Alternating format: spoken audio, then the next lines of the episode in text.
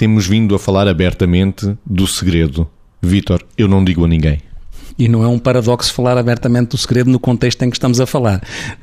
As pessoas que dizem que não dizem a ninguém, é claro que elas podem dizer isso, mas como se. Uh, vamos ver, se elas habitualmente não dizem a ninguém, também não, não teriam tanta necessidade de nos dizer isso. Uh, isto para dizer o quê? Para dizer que convém termos algum cuidado. Nós sabemos normalmente quem são as pessoas que são confiáveis.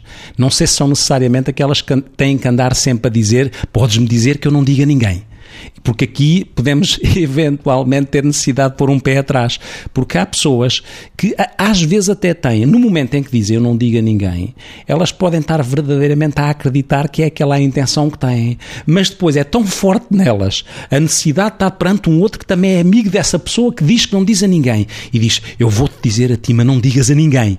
E depois há um outro amigo, misturam aqui a, a amizade, interpretam a amizade como se a amizade obrigasse tivessem que partilhar um segredo que outro lhes disse, porque, como são tão amigos, confundem a amizade com a incapacidade de guardar em relação ao outro amigo aquilo que o outro amigo disse, como se a amizade não contemplasse esta possibilidade. Não, esta, a amizade contempla esta possibilidade de escolha daquilo que eu devo dizer ou não devo dizer em respeito pelo outro que me pediu o segredo. E se eu tenho que estar sempre a dizer, eu não digo a ninguém, se calhar tenho essa necessidade quase de me estar a censurar, porque acho que se calhar provavelmente eu vou dizer a alguém alguma atenção perante os arautos do não diga a ninguém. Não digo a ninguém, Margarida. Depende. Uh, o não digo a ninguém em resposta a ser pedido não digas a ninguém, e isto é, está é, bem, eu não digo a ninguém, Portanto, é, é, um compromisso, digamos assim. Outra coisa é o eu não digo a ninguém proativo, que é uh, a pessoa dizer, alguém dizer, olha, vou-te contar uma coisa, nem sequer pediu segredo. E a pessoa diz, ah, sim, mas eu não digo a ninguém.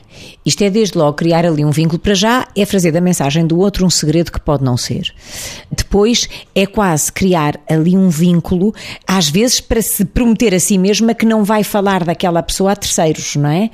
E portanto, a, a, esta dinâmica da comunicação entre o eu, o outro presente e o outro ausente, porque é o que aqui está em causa, no fundo, é qualquer coisa que hum, é fácil de gerir se a personalidade for uma personalidade descomplicada, uma personalidade clarinha, uma personalidade que eh, de facto facilite a sua própria vida e a vida dos outros, até porque nós sabemos que as personalidades perturbadas, em geral, dificultam a vida dos outros, mas também a sua vida, não é? Agora, nós estamos a falar de personalidades que não dificultam a vida de ninguém.